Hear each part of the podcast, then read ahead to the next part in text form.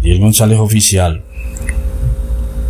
y Narrativa Cristiana presentan, junto con Mediamax Historias, Nueva York, la ciudad del fin del mundo. Un producto de Mediamax Historias. Corría la noche de aquel martes caluroso 31 de diciembre del año 2009. La ciudad de Nueva York, famosa por sus pantallas, sus grandes estudios de televisión y de cine.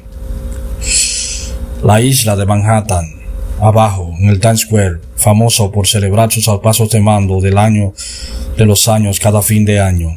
Millones de personas se dan cita y millones de grupos musicales de todo el mundo se dan cita en aquella ciudad de Nueva York, en el Times Square, para traspasar el mando al año que pasa por el que viene.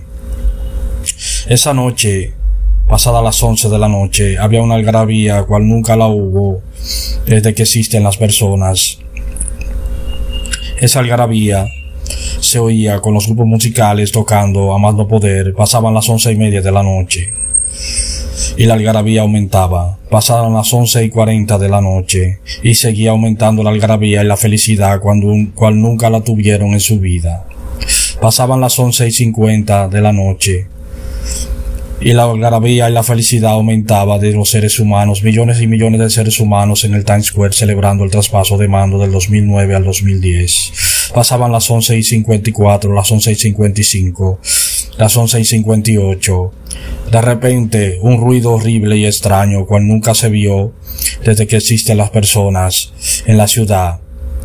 Un gran terremoto, la ciudad es dividida a la mitad.